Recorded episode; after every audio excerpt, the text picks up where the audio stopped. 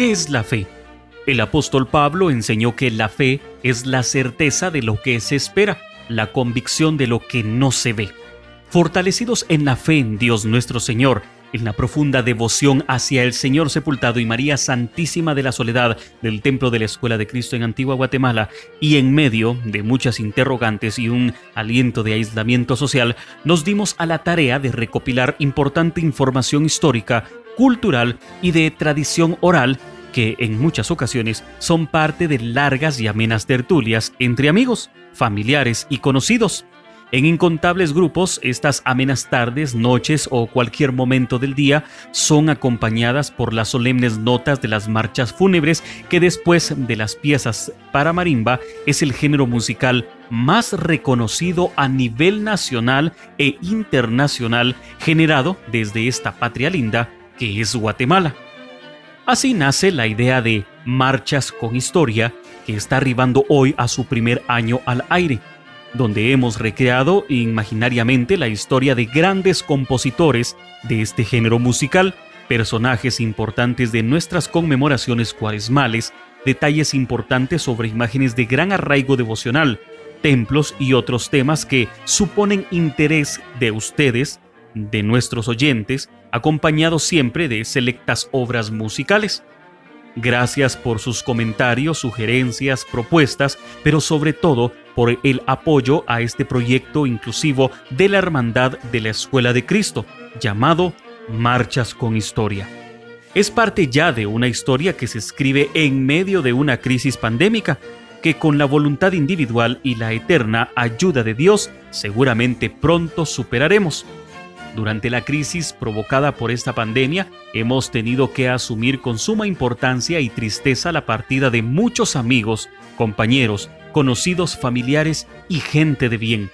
Seguramente cuando volvamos a vernos revestidos de cucuruchos, serán muchos los brazos vacíos los que veremos en el anda procesional. Se notará la ausencia de tantas, pero por fe sabemos que en este lugar estarán mucho mejor todas aquellas almas de seres queridos, gozando de la presencia de Dios. Sirva este momento de silencio y oración como homenaje a ellos, en nombre de quienes somos parte de Marchas con Historia. Y ustedes, hermanos, en su hogar, le invitamos a hacer una pequeña oración en memoria de quienes se adelantaron ya en el camino hacia la eternidad.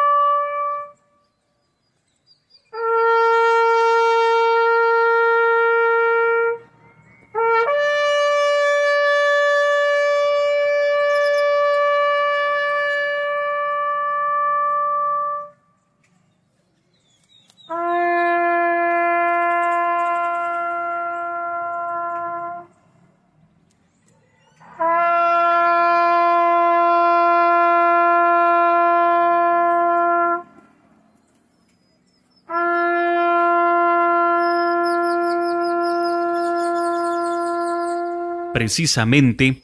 en honor a todos aquellos seres queridos, amigos que han partido por esta situación difícil de la pandemia, de José Manuel Custodio escucharemos la marcha In Memoriam.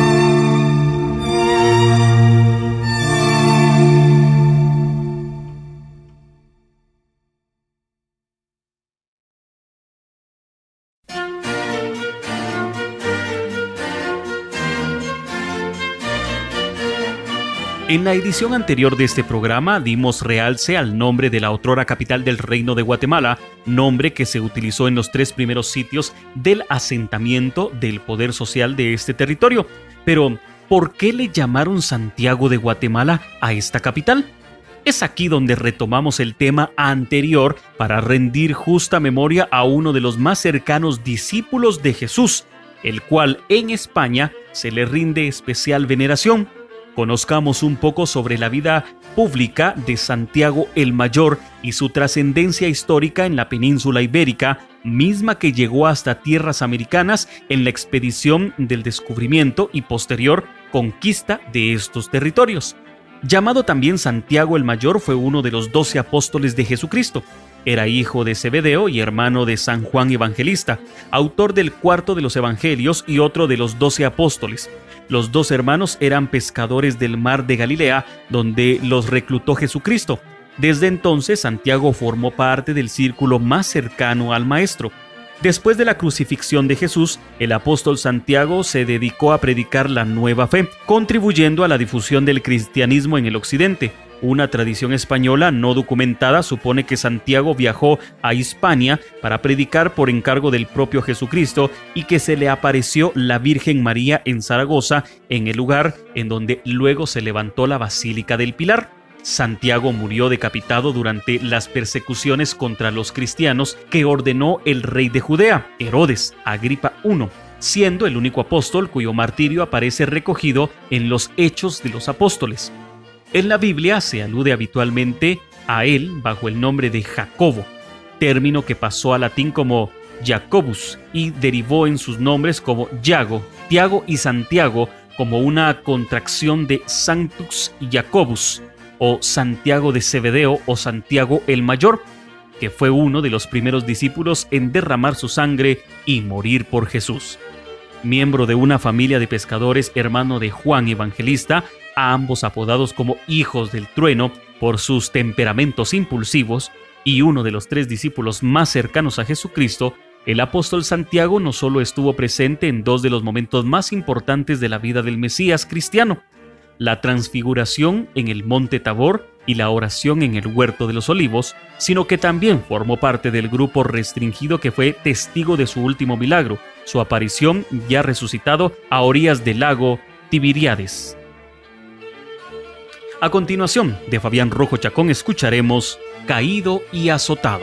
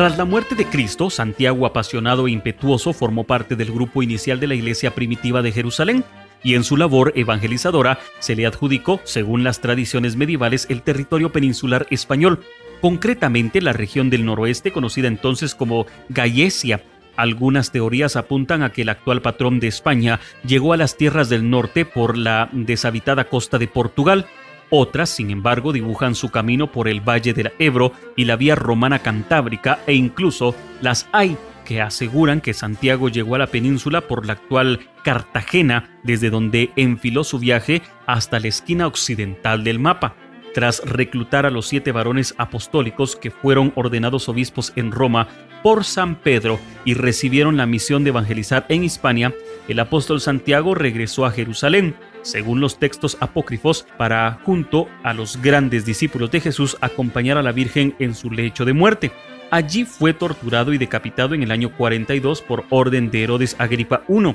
rey de Judea. Algunos escritos apócrifos relatan que, antes de morir, María recibió la visita de Jesús resucitado a quien le pidió pasar sus últimos días rodeada de los discípulos dispersos por todo el mundo. Su hijo le permite que sea ella misma a través de apariciones milagrosas las que avise a los discípulos y de esta forma la Virgen se hace presente sobre un pilar de Zaragoza frente al apóstol Santiago y los siete varones, episodio hoy venerado en la Basílica de Nuestra Señora del Pilar. Fueron estos siete discípulos, según relata la leyenda, la que tras escaparse, aprovechando la oscuridad de la noche, trasladaron el cuerpo del apóstol Santiago en una barca hasta Galicia, a donde arribaron a través del puerto de Iria Flavia, actual Padrón. Los varones depositaron el cuerpo de su maestro en una roca que fue cediendo y cediendo hasta convertirse en el sarcófago santo para visitar a la reina Lupa, que entonces dominaba desde su castillo las tierras donde ahora se asienta Compostela, y solicitarle a la poderosa monarca tierras para sepultar a Santiago. La reina acusó a los recién llegados de pecadores y de soberbia, y los envió a la corte del vecino rey Duyos, enemigo del cristianismo, que acabó encerrándolos. Según la tradición, en otros relatos, un resplandor luminoso y estrellado liberó a los siete hombres de su cautiverio y en su ida, un nuevo milagro acabó con la vida de los soldados que corrían tras ellos al cruzar un puente. Pero no fue el único contratiempo con el que se toparon los varones. Los bueyes que les facilitó la reina para guiar el carro que transportaba el cuerpo de Santiago a Compostela resultaron ser toros salvajes que, sin embargo, también, milagrosamente, fueron amansados solos a lo largo del camino. Lupa, atónita ante tales episodios, se rindió a los varones y se convirtió al cristianismo mandó a derribar todos los lugares de culto celta y decidió realizar un palacio particular para enterrar al apóstol, donde hoy se erige en su lugar la Catedral de Santiago. De Luis Escobar Flores escucharemos Sagrada Misericordia.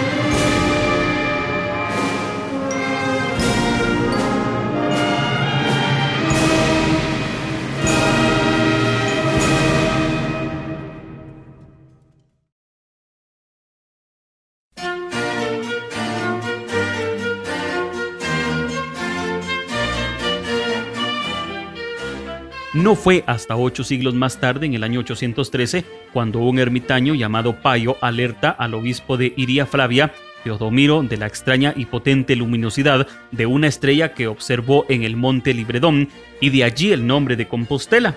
Campus Stellae o Campo de la Estrella. Bajo la maleza, al pie de un roble, se encontró un altar con tres monumentos funerarios. Uno de ellos guardaba en su interior un cuerpo degollado con la cabeza bajo el brazo y a su lado un letrero rezaba, Aquí yace Santiago, hijo del Cebedeo y de Salomé. El religioso, por revelación divina, atribuyó los restos óseos a Santiago, Teodoro y Atanasio, dos de los discípulos del apóstol composteliano, e informó del descubrimiento al rey Alfonso II el Casto, que tras visitar el lugar nombró al apóstol patrón del reino y mandó a construir una iglesia en su honor.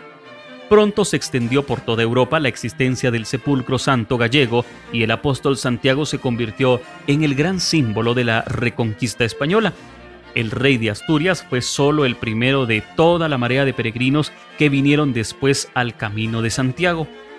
La autenticidad de los restos del apóstol Santiago ha generado, sin embargo, no pocos y encendidos debates y protagonizando meticulosas investigaciones. El inverosímil traslado por la dificultad que supone del cuerpo del discípulo de Jesús hasta suelo gallego es solo una de las muchas lagunas de una tradición que se mueve entre el rigor histórico y las leyendas mágicas. Estudios arqueológicos han demostrado que Compostela era una necrópolis precristiana, pero jamás se han practicado investigaciones científicas sobre los restos que custodian los muros de la catedral hasta el punto de que algunos investigadores incluso han atribuido tales reliquias óseas a Prisciliano de Ávila, el obispo hispano acusado de herejía. Sin embargo, la historia de los huesos del apóstol no acaba aquí. Una vez descubiertas y honradas con un templo cristiano, las reliquias no pasaron quietas mucho tiempo, según la tradición oral, en el siglo XVI tuvieron que ser escondidas para evitar la profanación de los piratas que amenazaron la ciudad de Compostela tras desembarcar en el puerto de La Coruña en mayo de 1589. Las excavaciones llevadas a cabo a finales del siglo XIX, al perderse la pista de los restos de Santiago, revelaron la existencia de un escondite donde se ocultaron y se perdieron durante años los huesos del apóstol, en el año de 1884, el Papa León XIII reconoció oficialmente este segundo hallazgo. De Mónico de León escucharemos Justicia Divina.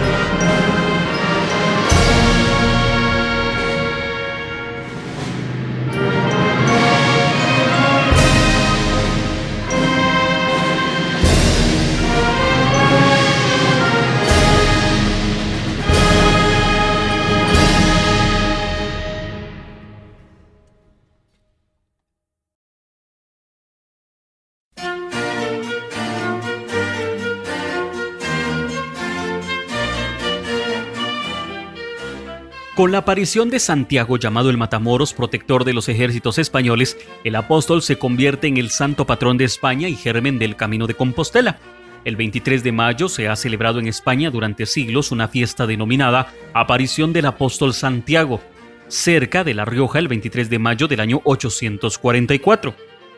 A este tiempo se apareció Santiago sobre un fuerte y hermoso caballo blanco, a su visita se animaron briosos los cristianos y se amedrentaron tanto los infieles que, cobardes, volvieron las espaldas, huyendo desordenados, dejando el campo lleno de cadáveres moros y corriendo arroyos de su sangre que, se dice, llegaron hasta el río Ebro, que dista de aquel sitio dos leguas. Relatos como este, atribuido al historiador de principios del siglo XIX, José González de Tejada, o heroicas escenas como la que ilustra este reportaje pintada por José Casado del Alizal en el año de 1885, según los textos de donde estamos hablando, pues han tenido a lo largo de los siglos una influencia enorme en la formación de la identidad nacional española. Continuamos con más música. De José Vicente Cruz Rojo escucharemos Sendero de Espinas.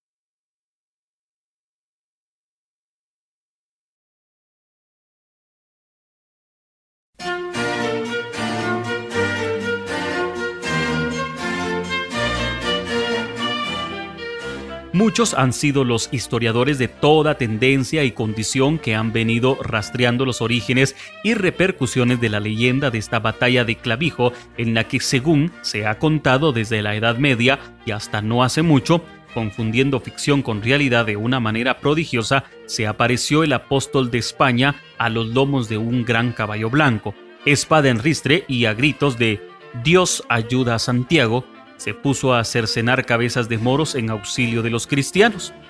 Los hechos se han narrado siempre de forma gloriosa, al estilo de la prosa densa y partidaria de la Edad Media. El caballero andante de Dios, lo llamó Cervantes, y con ello se impregnaron el espíritu de toda la reconquista, inspirándose además en el nacimiento de varias órdenes militares, algunas de las cuales han llegado hasta nuestros días a gritos del famoso Santiago y Sierra España.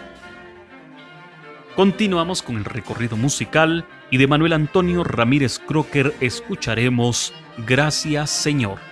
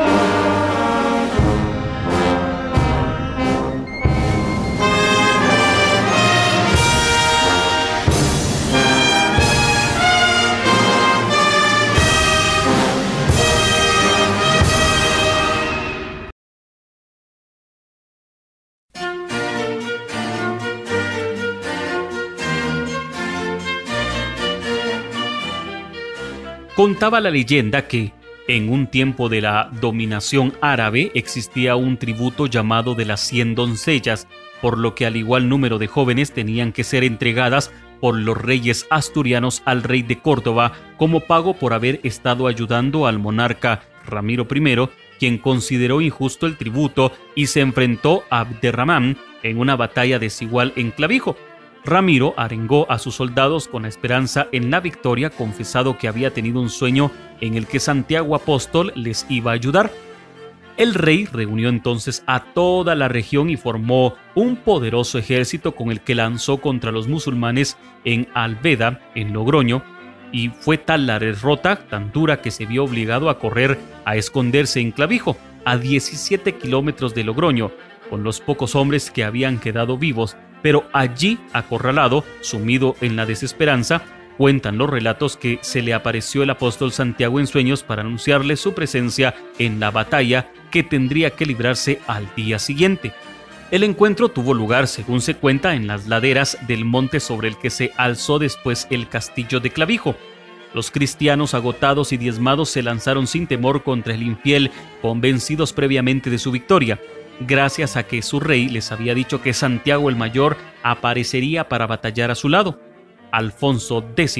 el sabio, incluso reproduce en su primera crónica general del año de 1270 las palabras del apóstol a Ramiro I en sus sueños sepas que nuestro Señor Jesucristo repartió entre todos los apóstoles todas las provincias de la tierra, y a mí solo me dio España para que la guardase. Rey Ramiro, esfuérzate en tu oración y sé bien firme y fuerte en tus hechos, que yo soy Santiago, y ten por verdad que tú vencerás mañana, con la ayuda de Dios, a todos esos moros. Vamos a continuar con la música y de Fray Miguel Ángel Murcia Muñoz escucharemos Crucifixión.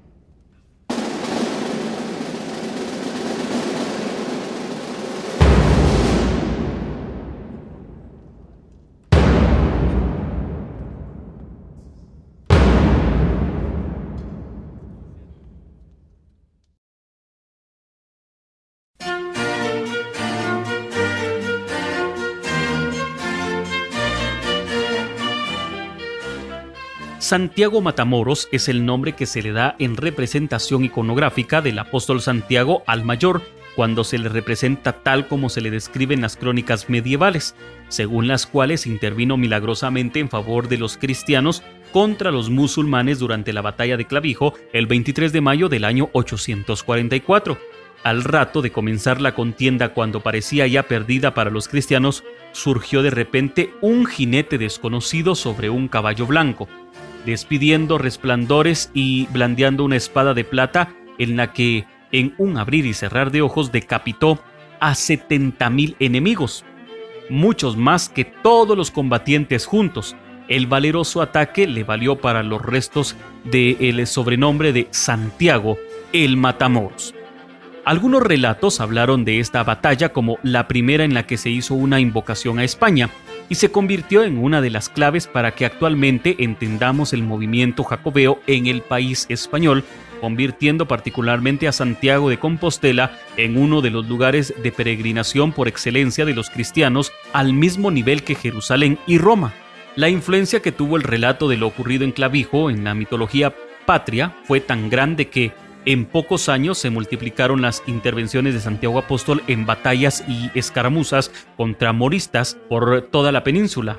La influencia que tuvo el relato de lo ocurrido en Clavijo en la mitología patria fue tan grande que en pocos años se multiplicaron las intervenciones de Santiago Apóstol en batallas y escaramuzas contra la morisma por toda la península, con intocables réplicas locales surgidas por lo general en los ambientes eruditos del siglo de oro como la batalla de Coimbra en el año de 1064, descrita en el Códice Calixtino recientemente aparecido, donde el patrón de España vuelve a intervenir en favor de las tropas de Fernando I, su intercesión conseguirá que, a partir de aquella fecha, la reconquista fuera considerada Guerra Santa. Las apariciones del santo recorrerán todo el territorio peninsular mezclándose la realidad con la devoción en la historia oficial. De José Dolores Fuentes escucharemos Señor, yo creo en vos.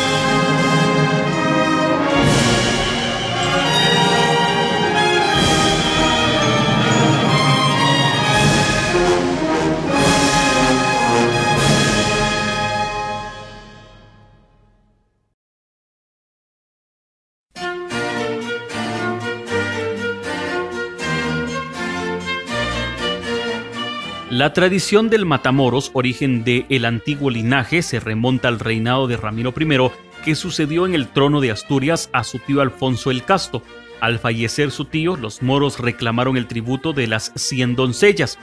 Ramiro I, que estaba en Bardulia, antiguo nombre de la primitiva Castilla, no quiso entregarles las cien doncellas y se encontró frente a frente con la morisma en Clavijo, donde en la víspera de la batalla, según la tradición, se le aparece en sueños el apóstol Santiago y le comunica que ha sido designado por Dios como patrón de las Españas. Santiago anima a Ramiro al combate y le pide que lo invoque, prometiéndole que estaría en el campo de batalla y al día siguiente, el 23 de mayo del año 844, los españoles dan batalla al grito de Dios ayuda a Santiago. Y tal como había contado el rey, apareció el apóstol con espada, túnica, estandarte y caballo blanco, y los moros son vencidos. Matando más de 5.000 moros en aquella jornada, Santiago se convierte en Santiago Matamoros y da comienzo al voto de Santiago, por el que se convertía en el santo patrón de España y germen del camino peregrino de Compostela, como habíamos mencionado. En espíritu y escultura se suele representar a Santiago el apóstol peregrino tocado de sombrero con concha de peregrino, en referencia a las peregrinaciones del denominado Camino de Santiago a la tumba del apóstol, descubierta poco antes del año 813, en el lugar en donde se levantó posteriormente la Catedral de Santiago de Compostela. La figura de Santiago Matamoros, el guerrero, aparece blandiendo una espada sobre un caballo blanco y arrollado a un grupo de moros caídos por tierra puesto que durante la Edad Media Hungría, junto a Alemania e Italia, era una de las tierras desde donde más gente partía hacia Santiago de Compostela, siendo bien conocido el culto del apóstol ya desde comienzos del siglo XII. Algunos académicos han hallado paralelismos entre la figura de Santiago Matamoros y el culto al rey San Ladislao I de Hungría. Floris Holick descubrió la sorprendente analogía entre los poemas de Santiago y San Ladislao, agregando que los del segundo pudieron haber sido fruto de la imitación consciente de los cantos en honor al apóstol, lo que habría facilitado a los peregrinos la memorización. Sandor Balint resaltó igualmente que ambos santos son personajes que luchan contra los infieles y defienden el mundo cristiano en la batalla, lo que pudo haber llevado a su eventual asociación posterior. De Efraín Madrid escucharemos Divina Majestad.